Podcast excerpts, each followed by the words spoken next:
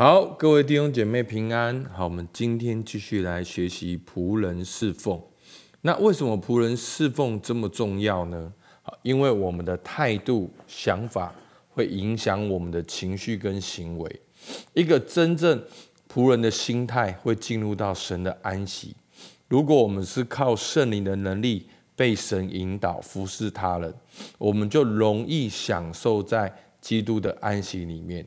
相反的，我们若是靠自己骄傲自大，想要操控操控别人，建立自己的国度，我们就很容易活在那个压力的里面。那什么是真正的仆人呢？好，真那个仆人是效法耶稣的榜样。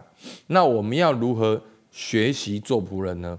就是要跟耶稣做朋友。好，昨天我们讲到，好，那今天作者呢，我觉得非常的棒，因为我们常常呢，我们做仆人，我们就变得好像做人的仆人。好，这是不对的。我们是做神的仆人。好，来服侍人，而不是做人的仆人来操控神。好，我觉得今天的这个概念真的太棒了，真的非常的棒。好，他很清楚的把它分别出来。好，那其实这个概念呢，也跟我们儿子灵很像。好，我来稍微跟大家分享一下。他说，奴隶的样式呢，跟什么有关？跟束缚、束缚。奴役、强迫的劳动有关，好，所以是不甘愿、不情愿、不情愿的强迫去做。好，那真正仆人样式是什么呢？是跟甘心乐意、你自己的选择，好，你可以选择你自愿的尾声，好有关系。好，所以呢，关于奴仆的四个基本的问题呢，大家来看一下。好，有四个。第一个是过度认同，第二个是表面的甜蜜与感情，第三个是被操控，第四个是不甘愿的心态。所以你现在呢的心态、内心的感受是怎样？是否是在过度认同，或者只是表面的甜蜜感情，或者感觉到被操纵，一种不甘愿的心态，那就。不叫倾向是奴仆的样式。好，作者讲到过度认同，就是承担别人的问题，以致失去自己的身份。表面的甜蜜和感情，就是以压抑的感受代替愤怒的与烦躁。被操纵，就是允许别人对自己的掌控。不甘愿的心态，就是埋怨自己。与关顾对象的关系，好，好，关顾就是关心、和关怀、照顾的对象，埋怨自己跟关顾你关怀对象的关系。好，那相对的一个健康仆人的样式是什么呢？好，健康仆人样式是什么呢？第一个是同理心，好，第二个是真诚。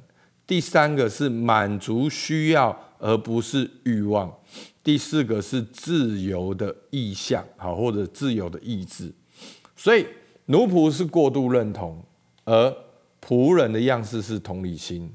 那奴仆是表面的甜蜜跟感情，而奴仆人是真诚。那奴仆是被操纵，而仆人是可以满足需要。而不是满足对方的欲望，那奴仆是不甘愿的心态，而仆人是可以有自由的意向、自由的选择。好，所以大家看到这两个不一样。好，那什么是健康仆人的样式呢？第一个，同理心，感受别人立场的同时，能够保持良好的客观性，维持自己的身份。好，这就是。今天讲的真仆人，就是我们教会讲的儿子的灵。好，所以第一个是同理心，第二个是真诚。你就是你，不要做作，保持里外合一，言行一致。三，好，满足需要而不是满足欲望，直接表达自己的感受。好，可以表达自己的感受，用爱心说诚实话，在必要时指正对方。好，或者是跟对方面子。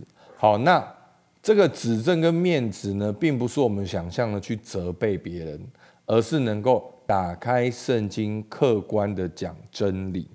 好，那我们基督徒的角色就是客观的讲真理。那在对方拒绝你的时候，你也接纳他拒绝你，你也尊重他在这个阶段来拒绝你。好，这是我对圣经之商的一个理解。好，那因为这个是翻译的，这样看大家可能不太了解。好，那这个这个 C 呢，满足需要不是满足欲望呢？他说的直接表达自己的感受，应该就是我们讲的我信息。然后能够用爱心说诚实话，其实诚实话就是真理的话，在必要时指正对方，就是打开圣经跟大家讲真理。好，但是我们讲真理，并不会强迫别人来遵守真理，因为那样的强迫是没有用的，是他自己去选择。OK，好，A、B、C，好，同理心、真诚、满足需要而非满足欲望，最后。自由的意向，好，大家仔细听哦。今天的这个信息非常的重要，好，不管你是教会的服饰的小组长，或者是你在职场的领袖，也都是很重要。自由的意向呢，就是选择进入关顾的关系，或是离开关顾的关系。如果那个是最佳的选择，好，如果离开的话，所以呢，仆人是不甘愿的。你没有办法离开，你在那里埋怨。那健康的仆人是可以离开的，你是有选择的。好，其实我在读约翰福音的时候更清楚了。好，耶稣如何对待法利赛人？好，他说：“哦，你讲的话我们听不懂了。”那耶稣就说：“你听不懂，因为你们不是我的，你们不是你们不是信徒嘛，你们不是真正连接我的嘛。”好，所以你们当然听不懂。好，所以耶稣也没有在那里哦苦苦哀求，拜托他们要听懂。没有，耶稣继续的跟随天父。所以真仆人的样式是同理心、真诚、满足需要而非满足欲望。那真正的好有一个自由的意向、自由的意志，可以去做出选择。好，所以呢，这也是我们所谓的健康的界限。好，很像。好，换言之，仆人服侍的样式，不是任人践踏、滥用、操纵，甚至对不合理、恶意的要求不敢拒绝。仆人的服侍的样式，是出自于对神旨意的顺服，与主深交的友谊与团契。有的时候，主会带领我们为别人牺牲和舍己。有些时候，主要我们坦然的拒绝，在真仆人的样式中，我们是向主我们的神放弃操纵权，而不是向人放弃操纵权。OK，所以方向盘不是要给人，方向盘是要给神。所以做仆人不是做人的仆人。而是做神的仆人来服侍人，所以神才是主权，神才是主人。我们是听主的意思，照主的样式去服侍人。好，所以今天真的把我一直想要讲的话，我觉得讲的更清楚，一个对照就出来了。好，所以要讲一件事情呢，也有个对照，还会比较清楚一点。好，那。所以呢，真仆人呢，并非奴隶，而仆人的服饰的具体表现就是恩慈。加拉太书五章二十二到二十三节说，圣灵所结的果子，就是仁爱、喜乐、和平、忍耐、恩慈、良善、信实、温柔、节制，这样的事没有律法禁止。所以仆人服侍是表现恩慈。而非随意的做善事。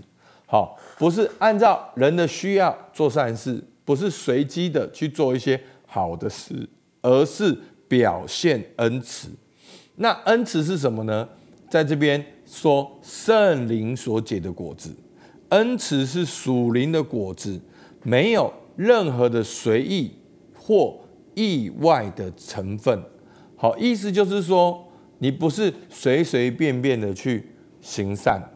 你是要去操练恩慈，而这个仆人侍奉的具体的表现就是显现恩慈，所以这个恩慈是在我们顺服在圣灵的掌管下，每天与主同行及经历属灵的操练，以至于圣灵大大的滋润我们的生命所产生的果子。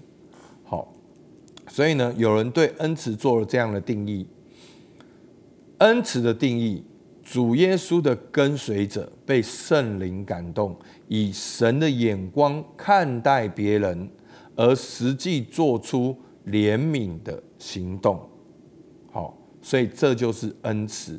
所以恩慈是你跟随耶稣，被圣灵感动，用神的眼光看人，做出实际怜悯的行动。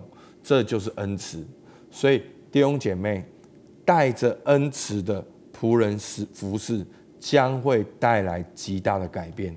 所以求主帮助我们，让今天的每一个听众、每一个听到的弟兄姐妹，我们都以基督为中心。我们不是做人的仆人，是做神的仆人，然后被圣灵感动。用天赋的眼光看待我们周遭的人，来做出实际怜悯的行动。阿门。好，那我们刚才今天前面讲的仆人跟奴仆有哪些不同？你要如何有真正仆人的心态？好，所以呢，我们可以回头去看前面两个对照。第二个，仆人的服饰就是向人表现恩慈。